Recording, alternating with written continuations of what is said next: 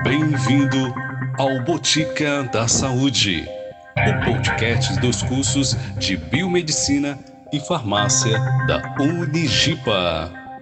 Estamos aqui para mais um episódio do Botica da Saúde, o podcast dos cursos de Biomedicina e Farmácia da Unigipa. Aqui quem vos fala é o professor Neto, eu sou coordenador do curso de Biomedicina da Unigipa. Olá, boa noite a todos. Eu sou o professor Jefferson, coordenador do curso de Farmácia Estamos gravando mais um podcast, Botica da Saúde, e desta vez vamos receber dois convidados para abordar o tema Covid-19, o cenário da pesquisa científica no estado de Rondônia. E vamos conversar com os nossos convidados, desde já a nossa gratidão por aceitar o convite. Agradecer também ao aluno Eduardo, foi ele que, que fez o meio de campo, né, professor Neto? Exatamente, ele que se empenhou aí para a gente conseguir gravar com os dois pesquisadores lá de Montenegro. Bem, é, o Eduardo Vinícius é acadêmico do curso de farmácia e representante discente também, junto ao curso de farmácia da Unigipa.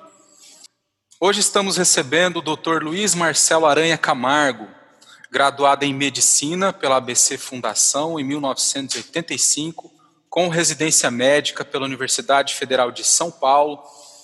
Ele é mestre em microbiologia e imunologia, também pela Universidade Federal de São Paulo. Possui doutorado em ciências, especificamente a biologia da relação do patógeno hospedeiro, pela Universidade de São Paulo. É um prazer estar aqui, é uma honra estar falando com os meus colegas da Unigipa, com quem eu tenho um bom relacionamento, um grande apreço e tenho vários alunos de iniciação científica e de pós-graduação. Então, agradeço muito o convite, estou à disposição de vocês. Obrigado. Muito obrigado. E com ele veio a doutora Juliana de Souza Almeida Aranha Camargo, biomédica, é, com especialização em hematologia clínica e banco de sangue, e também mestranda pela Fundação Oswaldo Cruz do Amazonas em condições de vida e situações de saúde na Amazônia. Olá, boa noite. É, agradeço o convite, né, para participar aqui desse, desse debate e estou muito, muito feliz em poder colaborar. Então, muito obrigado aos convidados. Vamos começar com algumas perguntinhas a respeito do ICB-5, né, o Instituto de Ciências Biomédicas 5, que é onde os dois atuam. Então, o que, que é né, o ICB-5 e qual foi o contexto dessa instalação do ICB-5 em Rondônia? É, pois não. Na, na verdade, é uma história um pouco comprida, eu vou ser bem sucinto. São 30 anos lá, já de, de Rondônia, 23 anos aqui em Montenegro, mas a instalação do núcleo de pesquisa avançado da USP aqui ocorreu é, em 90 em Porto Velho, depois em 97 aqui em Montenegro, Após eu ter terminado o, a residência médica em São Paulo, eu fui convidado pelo grupo do Instituto Pasteur de Paris, onde tinha um, um pesquisador brasileiro que era diretor da parasitologia experimental, que me convidou para vir para Rondônia para fazer o trabalho de campo. O objetivo principal do projeto era o desenvolvimento de uma vacina contra a malária naqueles tempos. Até hoje a gente não tem essa vacina. E com isso eu acabei é, me mudando para cá. É, ingressei na USP como docente e mesmo estando aqui já naquela época, 96, 97, e dei continuidade ao doutorado é, daqui de Rondônia. E com, com, no frigir dos ovos, é, nós começamos a ter produção científica, vários alunos começaram a vir para cá da própria universidade do exterior. A USP enxergou isso e resolveu investir e montou esse núcleo que tem a configuração básica, ele ainda está evoluindo né, discretamente em termos de infraestrutura física, mas ele está tá implantado aqui na configuração atual desde 2001. É, e aqui hoje a gente faz, além de pesquisa, que foi o nosso, o nosso primeiro uh, objeto né, de estudo, estudamos outras doenças é, negligenciadas e estudamos também doenças crônicas não transmissíveis, ah, em função disso, o ambulatório atende é, mais ou menos 150 a 200 pessoas por semana aqui, não agora na época da crise, da pandemia, porque diminuiu bastante, mas regularmente. E é um palco também é, para alunos de iniciação científica, de pós-graduação. E aliado a isso, a gente tem as atividades de extensão em parceria com instituições de ensino superior é, de Rondônia e fora de Rondônia também. É muito interessante. E vocês desenvolvem também alguns trabalhos fora, né, de, de Montenegro, como as expedições, né? Então, gostaria que vocês contassem um pouquinho aí a respeito desses trabalhos é, de expedições. Lógico. É, na verdade, é, a gente, duas ou três vezes por ano, nós trabalhamos em áreas fora de Rondônia, principalmente Acre, estado do Amazonas, mais especificamente Cruzeiro do Sul e o Maitá. E nós, os, nós visitamos essas áreas para fins assistenciais, obviamente, é, e aproveitamos para treinar alunos é, a conviver com uma realidade, a, com a realidade amazônica, e aproveitamos essa oportunidade também para executar projetos de pesquisa é, nessas duas áreas que eu citei anteriormente, que são das doenças negligenciadas e as doenças crônicas não transmissíveis, que passam a fazer é parte do cenário amazônico também, não é uma coisa só de país desenvolvido ou do sudeste do, do nosso país, mas a gente tem muita doença crônica não transmissível e a gente estuda isso à luz de um fenômeno que chama-se transição epidemiológica, que é o fenômeno de envelhecimento da população, ela vive mais e acaba tendo doença mais crônica com maior frequência, como diabetes, hipertensão, cânceres, etc. Esse tem sido o foco das viagens. As viagens são duram 10 dias aproximadamente, tem vários agentes financiadores, CNPq, as próprias prefeituras. A gente vai com um grupo de 15 pessoas, né, entre alunos de várias disciplinas, é, e nós passamos nessas localidades 10 dias. No, em Humaitá é um barco hospital da prefeitura, nós trabalhamos nele, e em Cruzeiro do Sul é na comunidade, com apoio da Universidade Federal do Acre local. Então, são as atividades que a gente tem fora daqui regularmente. Muito bacana, né? São trabalhos muito interessantes aí que muitas pessoas não conhecem, né? Às vezes que são desenvolvidos aqui em Rondônia esses trabalhos. É, é a gente é, é, low profile, né? A gente não não quer muito propaganda e a gente se preocupa mesmo em em colocar o conhecimento científico gerado dessas experiências na literatura e ela está amplamente difundida na, na literatura, quer dizer, o fruto desses trabalhos, né?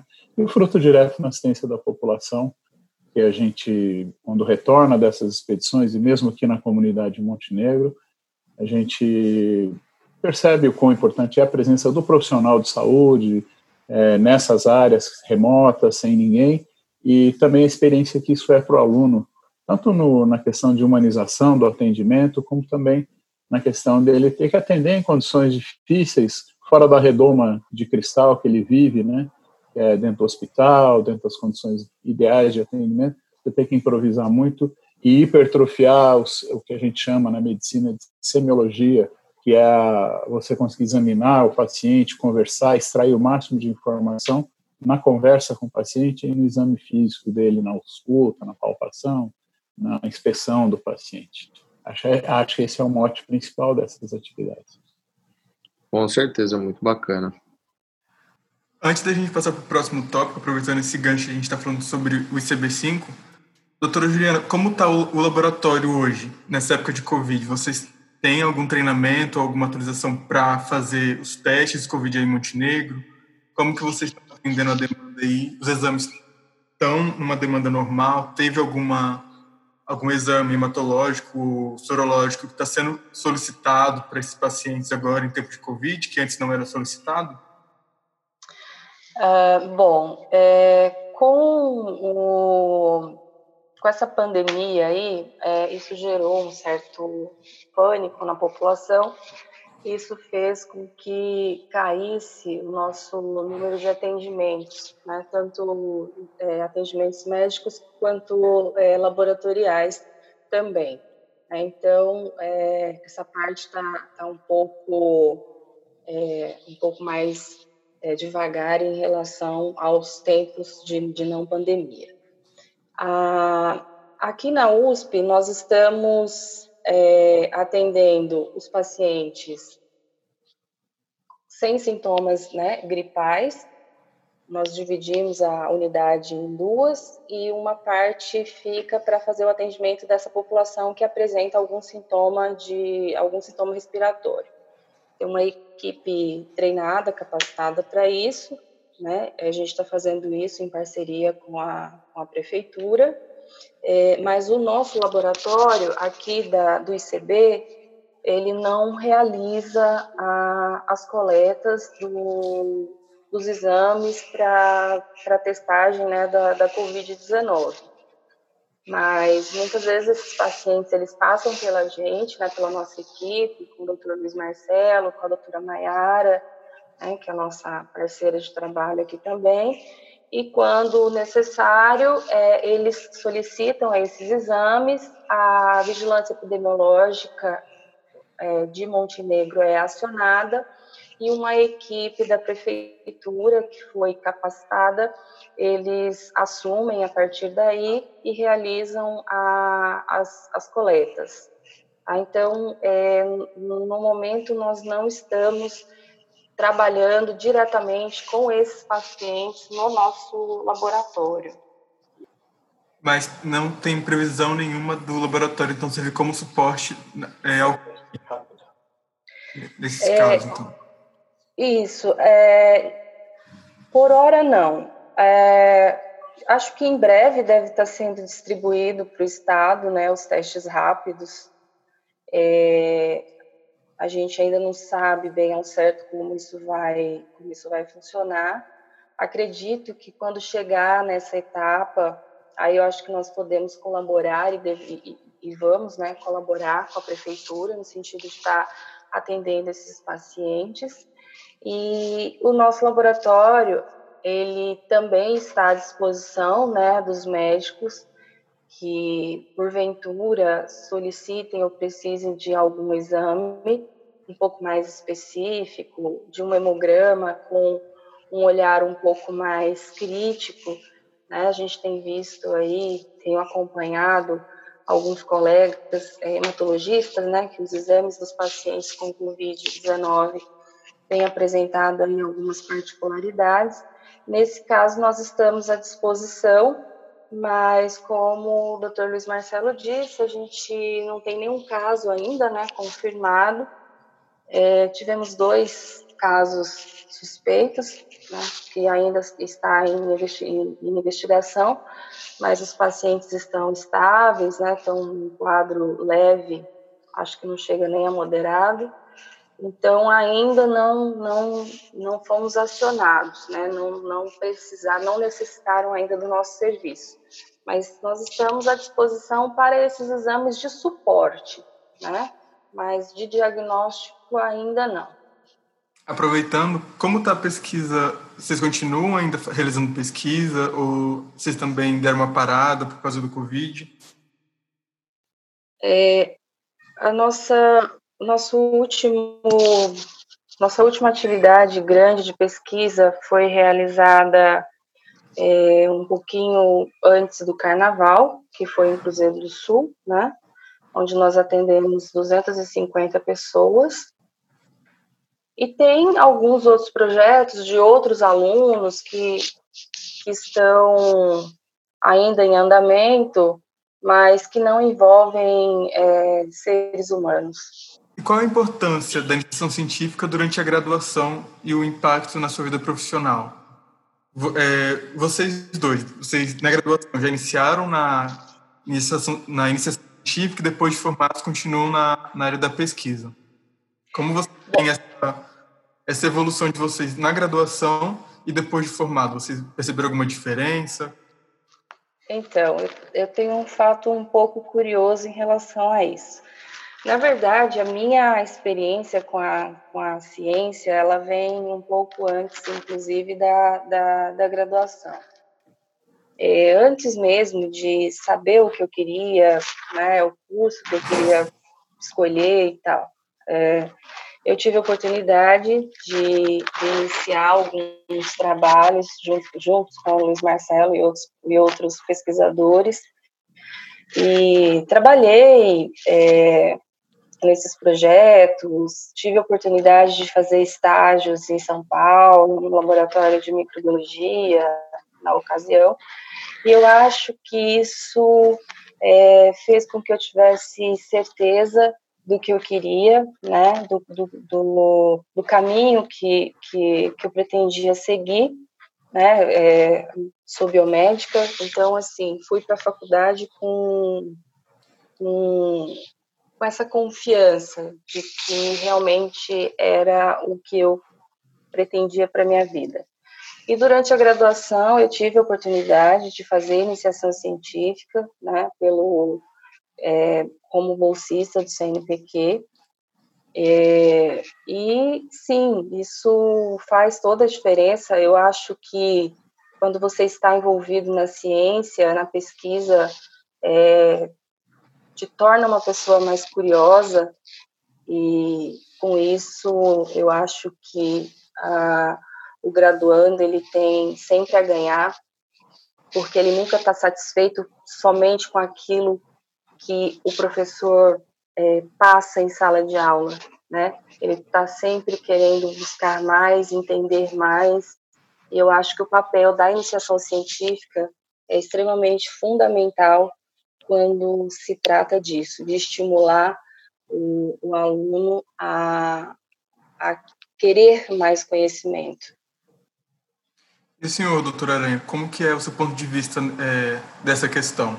Para o senhor, como que foi a iniciação científica durante a graduação e se ela teve impacto ou tem ainda hoje, já que o senhor ainda é um pesquisador, então para o senhor está sendo? Então, Eduardo, meu, meu querido Eduardo, você está tá subestimando a minha idade. É, na minha época, não tinha iniciação científica. A iniciação científica vinha da gente mesmo e da oportunidade de se encaixar em algum grupo de pesquisa que estivesse atuando na faculdade. É, no caso, o meu pai é professor universitário também e eu convivia então com outros professores na casa dos meus pais, enfim, tinha um trânsito com eles. E essa foi minha iniciação científica, na verdade. Então eu não tive a oportunidade de ter o PIBIC, né, como tem hoje, Lembrando que eu me formei em 85, né? A gente estava saindo da ditadura militar e toda essa arcabouço de, de, pesquisa, tudo, ela não era muito valorizada nessa época. Então, tive essa oportunidade. Mas, eu, do ponto de vista de professor é, universitário, eu já tive não sei quantos alunos de iniciação científica, não, eu já perdi a conta. Mas eu vejo que os alunos que fizeram a sério, né, a iniciação científica comigo, é, eles são dif diferenciados é, na evolução do curso de graduação, estou me referindo ao curso de medicina, mais especificamente, que eu atuo, já atuei em outros cursos, mas essa experiência FIBIC é com medicina, e a maioria desses alunos eles têm um desempenho superior aos demais, e quando eles retornam aqui para Montenegro no último ano, que é o internato, eles estão bem acima é, do resto das outras pessoas em termos de informação, de domínio de metodologia científica, de interesse, de exercer a medicina baseada em evidência científica. Então, acho que é muito importante, embora não tenha, infelizmente, usufruído dessa oportunidade pessoalmente. É, eu vou, vou, falar um pouquinho da minha experiência. Eu tive a oportunidade de fazer né, iniciação científica desde o quarto semestre, segundo ano da faculdade, né? Então, eu fiz no segundo, no terceiro, e aí no quarto eu fiz um, uma iniciação para fazer o meu TCC. E realmente me ajudou muito. Eu fiz o meu TCC assim, esse estresse que todo mundo passa com, com o TCC, eu graças a Deus não passei, porque eu já estava acostumado ali a, a fazer a iniciação científica, apresentar relatórios no final, enfim. Então, realmente ajuda bastante, né? Depois, quando eu fui para o mestrado, lógico que aí já é outro patamar e tudo, mas também acaba que, que essa experiência prévia ajuda demais, né? acaba sendo o resultado de um processo, né? Sim. Então, o mesmo aconteceu comigo. Tive essa oportunidade, a iniciação científica abriu os meus olhos para muita coisa. Né? Na época, se, se eu imaginasse, se alguém falasse que um dia eu seria docente, eu jamais acreditaria, né? Mas aí você vai subindo degraus, né? E aí, é, com gancho nisso ainda, eu gostaria de fazer uma pergunta, é, sobretudo especificamente sobre um, uma linha de pesquisa que vocês trabalham, que é o ensaio clínico na fase 3 para o uso de ivermectina no tratamento de Manzonella osardi. Então, esse nome ivermectina, ele é um nome que está atual, né? É, eu acho que é um projeto que vocês, de repente, já finalizaram, eu gostaria que vocês é, falassem um pouco, eu vi que ambos trabalharam nele, e uhum. até para a gente é, usufruir desse conhecimento de vocês sobre esse princípio ativo, né? É, como você mesmo contou no começo, a, a, a história do ICB-5 ele vem junto com essa necessidade de se estudar a malária. Então, vocês também tiveram contato com o tratamento da malária, né, dentre eles a hidroxicloroquina. Vocês podem falar um pouco para a gente dessa visão é, de pesquisador sobre esses dois princípios ativos dentro do que vocês é, estão trabalhando ou trabalharam? Sim, sem dúvida. É, em primeiro lugar, os méritos do, do trabalho com maçonela e ivermectina, que, que foram executados alguns anos atrás é, em Lábrea, Amazonas, outro lugar também que a gente costuma ir é, visitar, é do Dr. Sérgio Bazano, que é diretor hoje do Semitron, e ele fez o, o doutorado dele e o pós-doutorado sobre esse tema comigo lá em, em Lábrea, fazendo um ensaio clínico fase 2, que é um pré-3, né, antes do, do 3, e depois o ensaio clínico de fato, que é o ensaio clínico fase 3, com ivermectina para tratamento da mansonela, esse nome complicado aí. Na verdade, é uma filária, é um euminto, que é transmitido por borrachudos.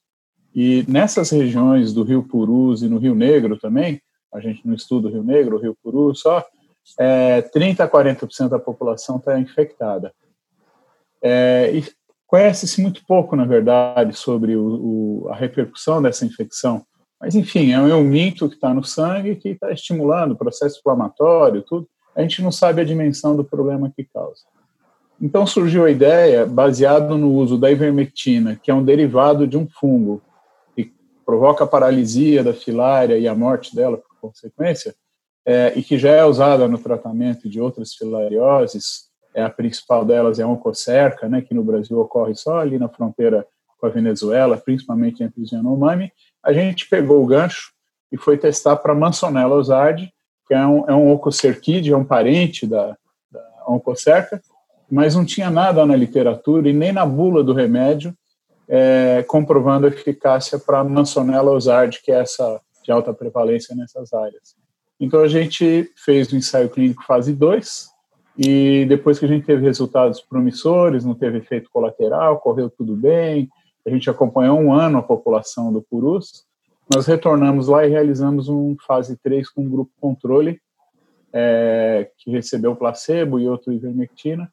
A gente publicou esses dois jornais no American Journal of Tropical Medicine há um, dois anos atrás, três anos atrás, e hoje, por exemplo, a gente tem mais um, uma droga no repertório. E ela é uma droga que apareceu aí de repente, e nessa, nessa história da pandemia, é, alguns pesquisadores comprovaram que in, in vitro, in vitro, longe de ser um ensaio clínico, ela é eficaz na redução da multiplicação do vírus.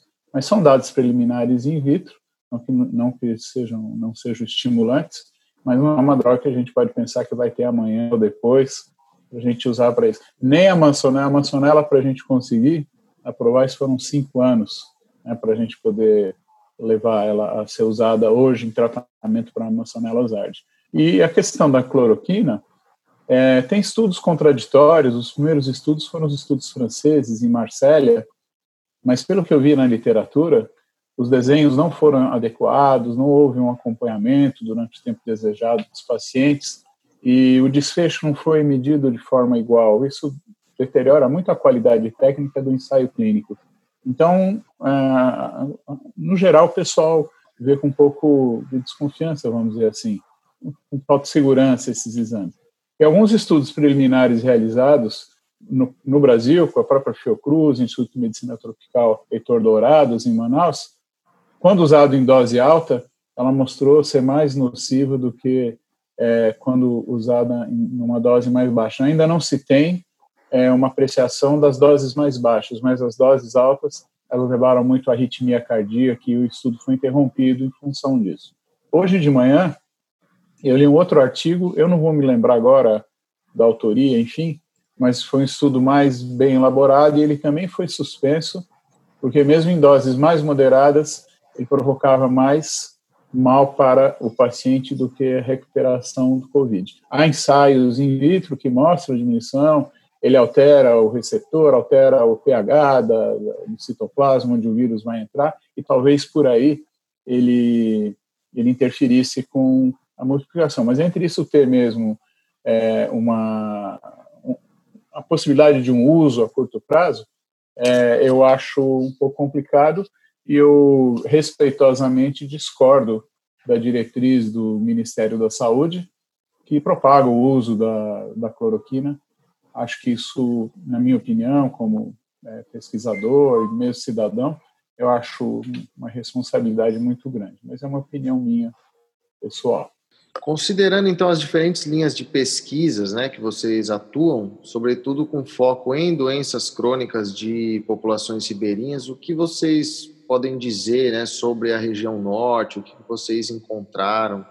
Eu vou passar a bola para a Juliana, que acho que como é o mestrado dela abordando essa questão, acho que acho que tem mais propriedade do que eu. Eu sou co-orientador do trabalho dela, mas acho que ela tem mais propriedade que eu. Vou passar a bola para ela Bom, no meu trabalho de, de mestrado, eu trabalho é, a questão das doenças crônicas não transmissíveis em crianças e, e adolescentes. E no, nesse, nesse trabalho que nós realizamos aqui em Montenegro, né, meu tema de, de mestrado, nós encontramos é, muitas crianças que já apresentam algumas doenças crônicas é, ou alguns fatores de risco para essas doenças crônicas. Né? Então, era uma coisa que a gente não esperava encontrar. É, por exemplo, a gente tem um, uma prevalência altíssima de crianças dislipidêmicas. Né? Na criança, ainda não há um consenso muito bem informado a respeito se você considera isso uma doença ou não, mas o que a gente sabe é que você tem uma criança que já apresenta algum, algum grau de dislipidemia. Como vai ser a vida adulta dessa criança? Né? Provavelmente um adulto doente, um adulto que vai apresentar patologias mais graves relacionadas a essa dislipidemia, como hipertensão, doenças, doenças cardiovasculares de modo geral. Né? Isso aí foi um do, dos principais dos principais achados. Outra coisa é a questão também do sedentarismo. Né? Nossas crianças elas são muito sedentárias. Né? O sedentarismo é um fator de risco para todas as doenças crônicas. Então, outro dado bem, bem preocupante. Né? É, também encontramos já algumas crianças hipertensas, já apresentando algum grau de hipertensão. Isso é muito sério, é muito grave, porque a gente não, não espera isso né, em crianças. Nós trabalhamos com, com crianças entre 6 e 15 anos de idade. Então, esses foram os dados que nós que nós encontramos aqui. E, é, paralelo a isso, nós também estamos realizando um trabalho parecido com crianças é, ribeirinhas, tá, em Humaitá. Os dados de lá também são bem preocupantes, né?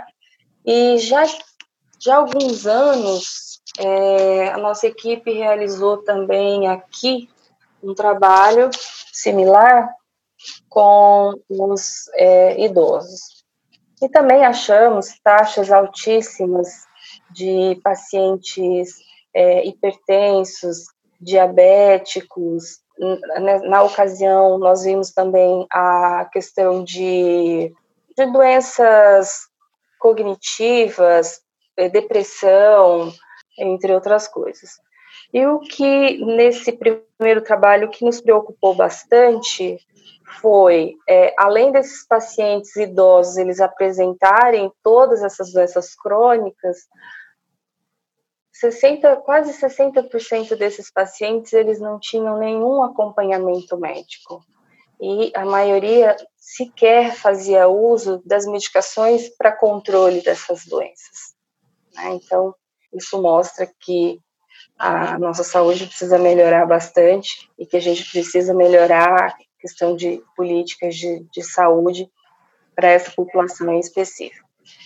E as crianças estão aí, né, largadas. Tem um programa de saúde que é o PSE, né, mas que não, não está implantado em escola nenhuma, pelo menos aqui na nossa região. A gente tentou, durante a execução do meu projeto de mestrado, nós implantamos isso nas duas escolas, nas duas escolas urbanas aqui da nossa cidade, mas infelizmente o programa não teve é, continuidade. Né, o PSE é um programa de saúde de, de saúde na escola, de saúde escolar. Mas ele funcionou durante a coleta dos meus dados e depois por mais um ano, junto com os acadêmicos é, de medicina, a gente continuou tocando isso, a gente conseguiu examinar e, e examinar todos os alunos, e mas infelizmente não conseguimos um apoio né, das secretarias de saúde e de educação para dar continuidade. Na verdade, é um programa que deveria ser de responsabilidade dessas duas secretarias. A, a equipe de atenção básica da região dessa escola é que, na verdade, deveria assumir esse papel. Mas, infelizmente, não é isso que acontece. Eu desconheço né, uma escola em Rondônia que faça e que tenha esse programa ativo. É, eu gostaria só para contextualizar melhor a, a, fala da Juliana, né, que foi muito bacana. Mas assim, é, quando nós estávamos, o ambulatório aqui em Montenegro, ele surgiu por causa de doença infecto-parasitária. Mas ao longo desses 23 anos, eu vi que a minha clientela, a nossa clientela, tinha mudado no atendimento. Eu comecei a atender muito idoso e muita doença crônica. Então a gente voltou um pouquinho os olhos para isso. Eu sou infectologista, trabalho com outras com doenças infecto-parasitárias, enfim, e comecei a ter que aprender a trabalhar com geriatria. E a gente resolveu, então, pela curiosidade científica, fazer um corte transversal na população de idosos aqui. E nós examinamos mais ou menos 500 idosos, se não, é, 95% dos idosos de área urbana de Montenegro. E a gente fez um screening geral desses, desses pacientes, dessa clientela. E nós encontramos números absurdos, como a Juliana disse, só para quantificar, por exemplo, 70% de hipertensão, 60% não sendo tratado, 65% de é, colesterol elevado sem tratamento pelo SUS, perda de função renal em torno de 60%, até em consequência dessas doenças, diabetes em 24% desses idosos e alterações oftalmológicas decorrentes dessas doenças. Nós fizemos em parceria com a, com a Unifesp esse estudo. Então, isso nos chegou a refletir sobre onde é que estava a raiz do problema. E nós também tínhamos uma outra pergunta para responder. Se isso ocorria porque a nossa população aqui, como de Paraná, do Rondônia como todo, principalmente do centro para a região sul, ela é de colonização do sul e do sudeste. Então são pessoas é, né, da origem desses estados aí. Será que isso ocorre também população ribeirinha? Era a pergunta. Seria uma população mais tradicional? Então, tinham duas perguntas: onde estava nascendo o problema e, e se a população ribeirinha era igual. E a gente, até o momento, a gente vê que as crianças já estão comprometidas e vão ser adultos com doenças crônicas não transmissíveis, alguma, alguma parte deles, e que, infelizmente, a situação da população ribeirinha é tão precária quanto a nossa, se não pior, por causa da falta de uma estrutura de saúde, por causa das distâncias, da dificuldade de acesso, etc. Então, é isso aí que veio então a desenvolver essa série de outros trabalhos em paralelo com população idosa e infantil em área ribeirinha e em área urbana. E qual a opinião de vocês com o atual cenário dessa pandemia e as doenças negligenciadas que se apresentam e até são consideradas comuns em algumas regiões da Amazônia? Vocês visualizam um risco ainda maior para essas pessoas? É, e é possível afirmar que fatores socioeconômicos e regionais realmente influenciam no aumento de casos? É, então, é, na verdade, o grande problema hoje é o, a questão do coronavírus, mas não é o único problema. Mas hoje ele se apresenta como um problema mais agudo, está saturando o sistema de saúde, vai ficar provavelmente gente sem oportunidade de uma atenção maior por parte do, do sistema de saúde. Aí não deixa de ser um grande problema, obviamente. É, mas existem problemas que correm em paralelo. Só para dar um exemplo, dessa viagem que a doutora Juliana citou agora há pouco, no Acre, em Cruzeiro do Sul, é, foi em fevereiro, na época do carnaval, antes do carnaval um pouquinho. Nós voltamos de lá é, examinamos duas comunidades ribeirinhas do Rio Juruá. E nós encontramos, nos dados preliminares nossos, é, uma epidemia nessa população de Zika vírus e de chikungunya vírus. E essas pessoas já tiveram dengue também. Então, tudo isso está acontecendo ao mesmo tempo. Então, acho que isso tudo bem. Acho que tem que priorizar a questão de de, do coronavírus, porque ele realmente está matando e vai saturar o nosso sistema de saúde. É a minha impressão também, o Eduardo perguntou isso, se não me engano, no, no meio da pergunta, eu acho que a gente ainda está começando com a epidemia. Então, a gente ainda nem, nem chegou na curva ascendente. Acho que a coisa tende a piorar em relação ao número de óbitos e número de casos. Espero que esteja errado, mas pela lógica, isso deve ocorrer. Mas as, as outras doenças continuam ocorrendo, né? As doenças crônicas também os infartos, derrames, as descompensações de diabetes, enfim, as patologias, a hanseníase, né, que é um grande problema é da Amazônia, né, a maior parte dos casos ocorre aqui na Amazônia, eles continuam ocorrendo concomitantemente. Um exemplo mais típico desse, que me deixou bastante preocupado e chocado, é a questão dessas epidemias de arbovirose. E é uma pergunta que fica no ar, quer dizer, será que o imbricamento dessas, dessas uma arbovirose, com uma virose respiratória, ela pode ter um desfecho diferente, pode ter, não sei, não sei responder, talvez não saibamos tão, tão cedo. É o que, o que nos preocupa também, é, doutora Aranha, doutora Juliana, é a consequência desse lockdown, né? Nós temos aí algumas doenças crônicas que dependem de medicamentos que começam a faltar nas farmácias, pelo menos é a realidade que a gente está vendo aqui em Paraná, aqui na região. Então há relatos de egressos nossos que hoje estão na linha de frente em farmácias, dizendo que, olha, antigamente eu pagava dois reais numa losartana preço de custo aí, para ter uma margem de lucro boa, hoje, se eu encontrar aí, vai ser dez vezes mais e não tem. Não tem, então a insulina, isso realmente está nos preocupando. É, a sua, sua preocupação é, é, justa e eu compartilho ela também, quer dizer, todo, todo o impacto dessa, da pandemia, e depois a gente tem que pensar numa outra esfera, não prioritariamente, mas como uma consequência, a questão econômica, né? Porque é, se correr, o bicho pega, né? E se ficar, o bicho come. Então a gente tem que entender isso como uma situação anômala, né? Uma situação inusitada, embora isso já tenha ocorrido outras vezes na sequência da história da saúde da humanidade.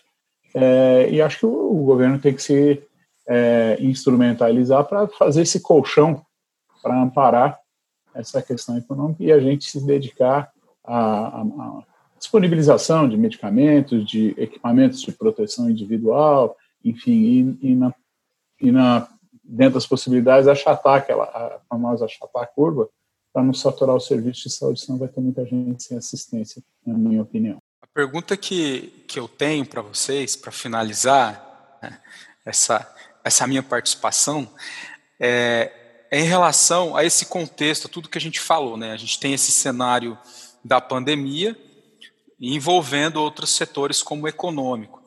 Será que é possível a gente pensar num cenário pós-Covid já, é, tanto para a parte de ensino quanto para a parte de pesquisa? A, a, pergunta, na verdade, é: será que vai haver alguma diferença depois do Covid-19? É, dá para esperar mais investimento na parte de, de pesquisas? Ou realmente é muito cedo para interpretar tudo isso? É, eu vejo com cautela, porque a gente vai, vai ver o que, que vai sobrar do país. assim, em termos de economia, que eu digo, né? E é, é uma previsão ousada, né? Falar, ter uma previsão. Mas, por outro lado, o lado, o lado bom dessa situação cruel que a gente vive é que a gente teve que se exercitar, né? Em vários aspectos, eu digo. Então, hoje você já tem, é, você já entende melhor a doença, você iniciou em dezembro, em novembro, né, já fez a identificação do agente etiológico. Isso antigamente levava meses, às vezes anos, para você chegar, no caso do ebola, né? Do próprio H1N1, que é outros vírus respiratórios, também tem uma história parecida. Tal. Então, acho que a gente ganhou mais know-how de como lidar com essas situações. Acho, acho que isso é o você pode extrair, se é possível, de, de positivo dessa experiência ruim que a gente está tendo. Agora, a questão de investimento em saúde é, é uma incógnita, porque eu não sei o que, que vai sobrar. Aí, é, eu entendo também que não é uma grande prioridade do governo atual a pesquisa. Então, se juntar uma coisa com outra, eu acho muito reservado. Eu acho que a fala é bem essa, né? A gente aguardar o que vai sobrar, o que, que vai acontecer depois. Né? Eu também acho. Existem linhas abertas de pesquisa já, né? Acho que isso eu louvo a iniciativa do governo nesse sentido.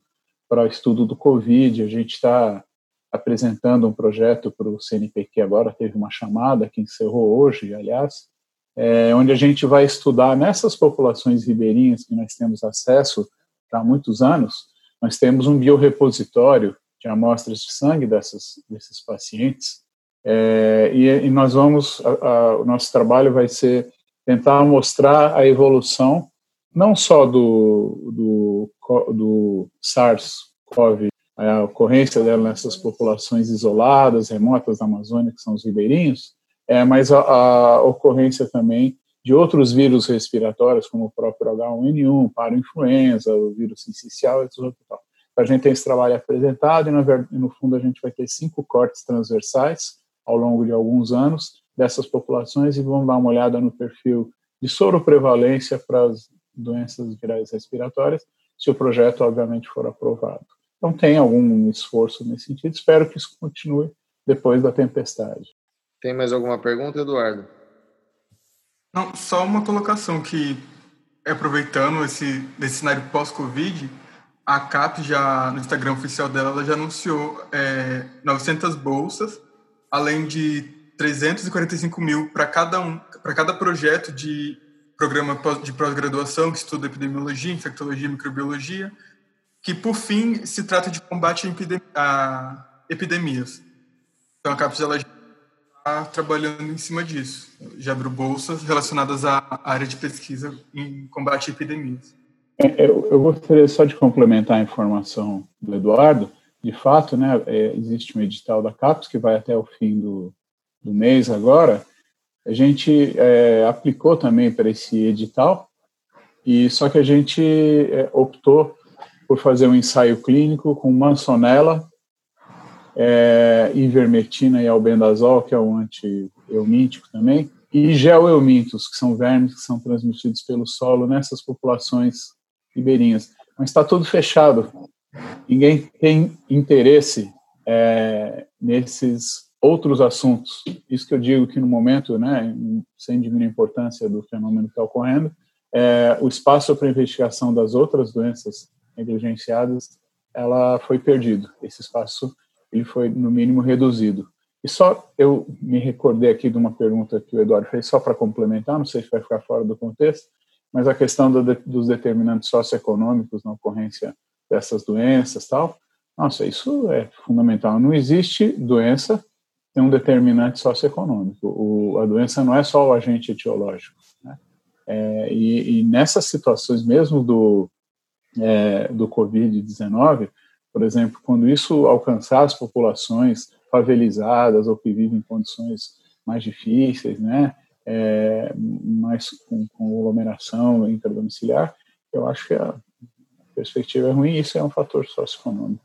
Eu acho que um exemplo bem claro desse lance da dos fatores socioeconômicos é de pessoas, sabe, que podem fazer um trabalho em home office, poderem fazer isolamento social, enquanto outras pessoas que trabalham já como, por exemplo, com entregas, com coisas assim, eles não podem fazer um trabalho home office. Então, o ganha-pão deles trabalha, é, depende de um trabalho feito pessoalmente, exclusivamente pessoalmente. Não tem como a pessoa terceirizar para um trabalho eletrônico. Sim, tem se feito, né? Não no Brasil, né? Mas nos Estados Unidos, por exemplo, a gente tem drones, né? Fazendo entrega, robôs. É, não é a nossa realidade, mas realmente é isso. E, e a gente tem na linha de frente também os profissionais da saúde, né? Que a gente tem acompanhado números aí bem grandes de profissionais contraindo Covid e, indo a óbito também. Então é uma realidade, mas não tem jeito, né? Tem que ter a linha de frente no combate. Né? Infelizmente não tem, tem coisa que não tem como fazer, né? Não tem como a terra parar igual na música do, do Raul Seixas, né? Parar 100%. Existem pessoas que têm que trabalhar, que têm que fazer suas atividades. E, aproveitando o gancho aí, é, eu, eu, a minha esposa, nós estamos na linha de frente, a gente trabalha todo dia com os pacientes tal, não paramos nenhum momento durante todo esse tempo. Tivemos no Acre, né, vendo essas outras populações ribeirinhas tal, mas eu posso dizer que apesar de tudo isso de ruim que está acontecendo com o mundo, com o nosso país, é, é uma satisfação muito grande é a gente poder acordar e saber que a gente pode ser útil, apesar do risco que a gente corre. Então isso me gratifica e eu, eu fico muito feliz em poder estar ajudando essa situação lamentável que passa o nosso país. Existe mesmo essa questão de linha de frente e tem que ter, quem tem que estar lá, tem que estar lá. E eu digo para vocês, eu sou grupo de risco, é, eu tenho hipertensão arterial, eu não tenho 60 anos ainda, tenho 59, e eu faço questão de ir ao consultório e fazer o atendimento da população devidamente é, com máscara cirúrgica e tal, porque eu acho que é o papel nosso de cidadão e da minha profissão também. Então, com certeza. Nós, como profissionais de saúde, a gente tem um juramento, né? É, e eu acho que a gente tem que fazer esse juramento realmente ser, ser cumprido. Eu mesmo não tenho, né, não estou atuando na linha de frente, mas eu me coloquei à disposição do secretário de saúde daqui da cidade, que eu conheço. Eu falei, ó, se precisar de algo, eu estou à disposição para ajudar, com certeza. Né? Acho que a gente precisa de mais, quanto mais pessoas ajudando, melhor. É, e pelas notícias aí que a gente tem acompanhado, a questão dos profissionais de saúde, isso já gera uma preocupação grande no Estado, né? Infelizmente, nós tivemos aí vários colegas é, que se, que se infectaram com a Covid, começando lá com o pessoal no, no João Paulo, e isso já se estendeu também ao hospital de base, e creio que Ariquemes também isso já tem sido um problema. E não sei como está a situação em Paraná, mas acredito que isso logo comece a ocorrer aí também. E é uma situação complicada porque é, é, é onde começa a, a, deteriorar o sistema de saúde. É, começa a faltar mão de obra, você começa a ter a intensificação dos casos, né? da doença, e a gente está vivendo isso agora. É, Segunda-feira passada nós tínhamos 199 casos e hoje nós já temos 390 alguma coisa, quase 400. Né? É muita é, coisa né, em uma é semana. É muito, praticamente dobrou. Número de óbitos também dobrou né, nessa, nesse período. E é, a gente vai ter a saturação do sistema com a ocupação de leitos e falta de mão de obra, falta de pessoal é, treinado, capacitado à frente aí para estar tá lidando com esses pacientes. É, isso é uma coisa que, que me preocupa bastante. É, a perda desses profissionais que acabam tendo que se afastar do serviço é, devido estarem contaminados. Pessoal, muito obrigado pela participação de vocês. Novamente, a nossa gratidão também ao acadêmico Eduardo, que entrou em contato. A gente sabe que vocês o receberam muito bem, né? Ele participou com vocês de uma expedição e certamente ele já tem um olhar diferente em relação à graduação e o que pode acontecer na sua vida profissional. Eu também aproveito para parabenizá-los sem sombra de dúvida, a postura que vocês têm como profissional é uma postura que outras pessoas que deveriam estar na linha de frente, às vezes têm opção é, de não ir, fizeram essa opção, né? Então nós sabemos de algumas alguns outros profissionais que, que poderiam se espelhar aí também influenciar os, os demais.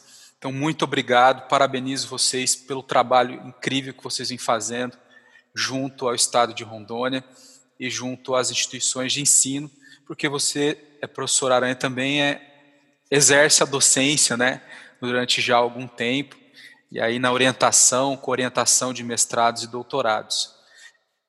Muito obrigado, doutora Juliana, também por ter aceito o nosso convite, por passar para a gente um pouquinho dos seus resultados. Desejo muita sorte para vocês e, e, sucesso nessa jornada que é a opção de se fazer pesquisa num país que tradicionalmente não forma pesquisadores, né, ou não forma um número suficiente de pesquisadores. Não é esse historicamente o objetivo nosso. Bom, eu que agradeço o convite e espero poder continuar contribuindo com a sociedade, de modo geral, com os alunos também que passam por aqui com a gente, é, que se eles não se tornarem pesquisadores, que ao menos eles se tornem bons profissionais, profissionais comprometidos com a ética, é, acima de tudo, e profissionais que, né, numa situação igual a essa, que eles vistam a camisa, que eles enfrentem e que eles é, tenham a coragem de ir para a linha de frente, trabalhar e defender o paciente, que, afinal de contas, é para isso que nós formamos e é esse o juramento que nós fizemos. Muito obrigada. Então, eu também gostaria de agradecer a oportunidade, foi um prazer muito grande esse bate-papo nosso. Espero que tenha sido esclarecedor. Agradeço o Eduardo pelo convite. Eu recebi os colegas é, de Paraná aqui a semana retrasada, no fim de semana, um exercício de pós-graduação no tempo de coronavírus. Todo mundo de máscara, mantendo distância, as etiquetas tal, e foi muito produtivo. É, pena que o Eduardo não, estava presente. É, e dizer que a gente está aqui sempre à disposição para interagir com vocês, com a Unigipa, com os colegas, receber os alunos e dar prosseguimento ao que a gente mais gosta de fazer, que é pesquisa é, com a tentativa de ajudar a melhorar o nosso país. Muito obrigado, boa noite para todos. Eu também gostaria de agradecer a presença né, do Eduardo, do doutor Marcelo, da doutora Juliana, Doutora Juliana, minha colega de profissão, né? Sou biomédica também. Foi muito bom o nosso bate-papo. Espero que os ouvintes absorvam o máximo das informações aí e parabenizá-los também, assim como o professor Jefferson fez, pelo trabalho de vocês. E agradecer ao Eduardo também, né, por ter feito uh, o meio de campo e pela participação. Obrigado, professor Jefferson, professor Neto, por, pelo convite, Obrigado, doutor, doutora Juliana e doutora Aranha, por aceitarem o convite. O trabalho que a gente fez na expedição, mesmo não trabalhando pessoalmente juntos, mas toda aquela programação, todo o trabalho teórico foi muito enriquecedor para mim. Hoje eu já tenho uma visão, devido a esse trabalho com a enfermeira Andréia e com o senhor doutor Aranha como orientador, já tenho uma outra visão em cima de, da, da pesquisa espero também que a gente possa, possa finalizar esse trabalho e dar seguimento a, a outras parcerias. Vamos manter comunicação, né? A gente está com a Liga Acadêmica aí, vamos ver o que, que a gente consegue trabalhar também. Muito obrigado por aceitarem o convite, muito obrigado por me convidarem, e é, é isso. Maravilha. Valeu, gente. Então encerramos por aqui mais um episódio do Botica da Saúde.